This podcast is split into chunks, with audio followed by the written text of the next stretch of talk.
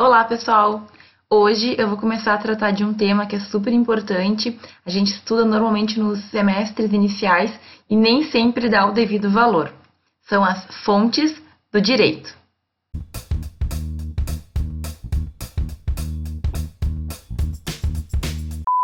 Além de ser bem importante, o tema das fontes do direito ele é bem extenso. Então, esse vai ser apenas o primeiro vídeo que eu vou falar de uma questão mais geral, uma classificação e uma conceituação mais gerais. E eu ainda vou postar mais três vídeos, segundo os meus cálculos, para especificar um pouco algumas questões que eu considero relevantes, certo? Então, esse é o primeiro vídeo. Assim que eu for gravando, eu já vou ir postando os próximos, um pouco mais, um pouquinho mais aprofundados e eu gostaria que vocês fossem comentando ao longo, então, dessa, dessa pequena série, essa mini série de vídeos, se tá tudo ok, se vocês querem que eu fale ou que aprofunde mais alguma coisa, enfim. Vai ser uma, um feedback em tempo real, eu diria. Mas antes de eu começar a falar de classificações e divisões, a gente tem que entender o que são as fontes do direito. É um conteúdo bastante tratado, mas nem sempre ele fica claro, principalmente porque alguns professores tendem a complicar um pouquinho. Mas não é por, por má vontade, é porque realmente é um tema que às vezes a gente acaba se enrolando no explicar. Eu vou tentar ser o mais objetiva possível. O que são as fontes do direito? Bom, as fontes do direito são os locais, são os fatos, são os acontecimentos nos quais o direito vai lá e vai buscar os fundamentos para sua própria existência. Então, as fontes do direito são aquelas coisas que existem e que vão embasar o nosso próprio direito. Por exemplo, é fonte do direito alguns costumes que existem em determinadas sociedades. O direito, para existir, ele vai se fundamentar naquilo, então, e vai ter uma justificativa para ser daquela forma. Tem um vídeo que eu uh, já postei aqui, que ele versa sobre a importância da relação entre direito e sociedade. Eu vou colocar o link aqui, certo? Deem uma olhadinha, mas eu vou repetir: direito e sociedade não se separam.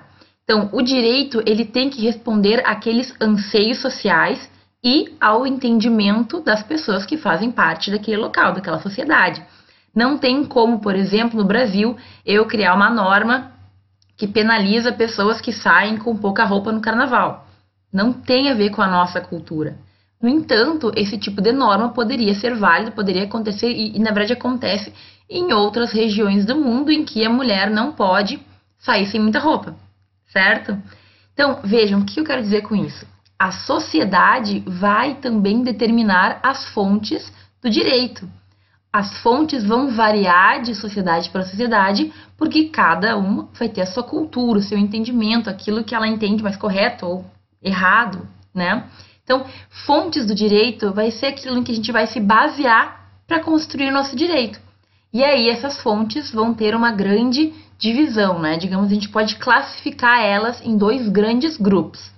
A questão das fontes materiais e as fontes formais. Bom, fontes materiais então. Fontes materiais são aquelas que vêm da vida, certo? No direito a gente usa muito esse termo. Mas é aquilo que acontece no âmbito social, é aquilo que acontece na vida cotidiana e que faz então as pessoas terem uma noção do que aquela sociedade necessita, ou do que ela acredita, do que ela pensa, para então a gente fazer as leis depois. As fontes materiais, elas vão vir de valores que nós temos, de relações sociais e de tudo aquilo que está inserido na nossa vida cotidiana.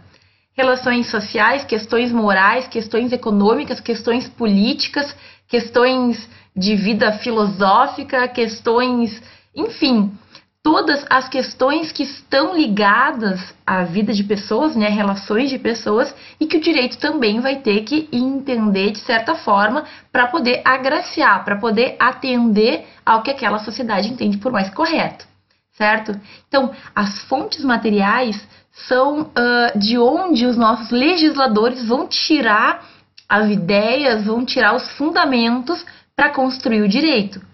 Fontes materiais é aquilo que vem do que nós vivemos todos os dias. Então, costumes podem ser também uma maneira de fontes materiais. É, a maneira como as pessoas se relacionam, o que nós entendemos por mais correto, certo?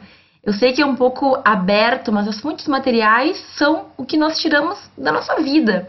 É o que, baseado no que nós acreditamos, vai ser ou não vai ser direito. Então, dependendo da sociedade, vai ser de uma forma vai ser de outra. É, por que, que nós temos feriados no Brasil e não temos na Espanha? Alguns. Por que, que aqui na Espanha eles têm alguns feriados que nós não temos no Brasil? Ou por que existem diferenças em uma coisa e outra? Exemplo, aqui em Sevilha, onde eu moro, a Semana Santa, a semana que antecede a Páscoa, é algo assim fenomenal. É uma semana inteira de feriado, digamos assim. Porque eles têm uma cultura muito forte de fazer procissões e de fazer inúmeras é, manifestações religiosas. A Semana Santa aqui, ela é conhecida mundialmente porque ela é muito forte. No carnaval, no entanto, aqui em Sevilha, como eu já tinha dito para vocês, vida que segue. Não teve nenhum feriado, não teve nenhum dia de festa. Vai depender muito da região, da sociedade. Em outras cidades da Espanha, a Semana Santa não é tão famosa e o carnaval é comemorado. Então, vejam, são questões que vão determinar a nossa vida ou não, vão fundamentar ou não vão fundamentar regramentos. Esse foi só um exemplo que eu dei, né? Outras questões têm que ser levadas em consideração o maior ou menor uh, vínculo religioso, a forma como o Estado vai se relacionar com o cidadão, a forma como o Estado se constitui, tudo isso vai interferir na maneira como o legislador estuda situações e coloca ou não no papel, como a gente diz. Esse, essas fontes materiais, então, elas vão depender muito da sociedade, mas elas dizem respeito ao que na prática acontece. Vejam, quem que costuma estudar mais as fontes materiais do direito? Não é o direito, certo? Normalmente vão ser disciplinas como sociologia, filosofia, economia, política, outras outros estudos que a gente vai ter. Que no direito a gente também tem. É claro que as cadeiras vão ser bem mais é, superficiais, porque não é um objeto do jurista estudar especificamente as relações sociais em detalhes. Mas a gente tem essas cadeiras. E normalmente a maioria destas cadeiras estão nos semestres iniciais. Por quê? E eu já falei sobre isso em outros vídeos.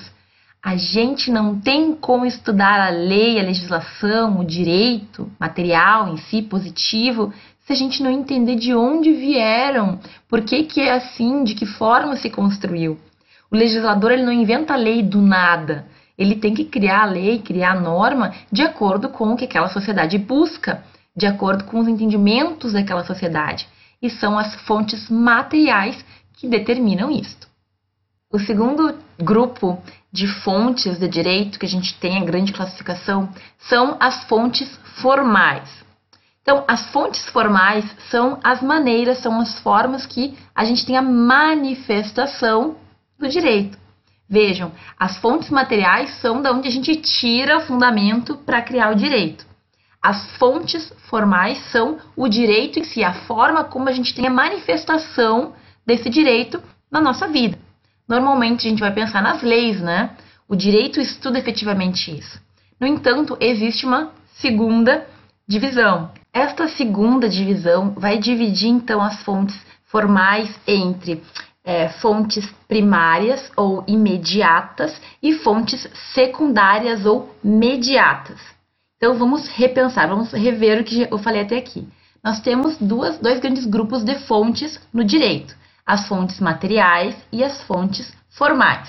As fontes materiais são aquelas que vão realmente, uh, vai, vai ser da onde brota o direito, digamos assim. As fontes formais são aquelas fontes, são as maneiras como o direito ele é, acaba externalizando, como a gente manifesta esse direito. Também, claro, baseado nas fontes materiais.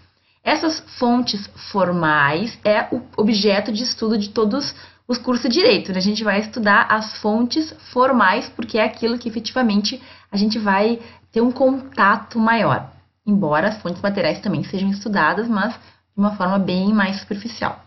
Então vejam, as fontes formais elas se subdividem entre primárias e secundárias. Existe de certa forma um, um, escalonamento, né? As fontes que são as primeiras que o juiz busca e as fontes que serão uma, apenas uma maneira, um auxílio na interpretação do juiz. Fontes primárias sempre serão aquelas que se relacionam à legislação de uma forma geral, a lei, a Constituição, um decreto, um tratado internacional, enfim. Eu vou explicar no próximo vídeo cada uma dessas fontes formais primárias. Em segundo lugar, as fontes secundárias ou mediatas vão ser fontes que auxiliam o juiz, mas que não são a, a, a, o primeiro, não vão ser recorridas no primeiro momento. A jurisprudência, a doutrina e os próprios costumes. Vejam que costumes têm muito mais relação com uma fonte de direito material, né? Com, com fontes materiais, né? Agora, o costume que é entendido como fonte de direito, ele tem aí uns requisitos que eu também vou explicar nos próximos vídeos e eu espero que vocês consigam então diferenciar.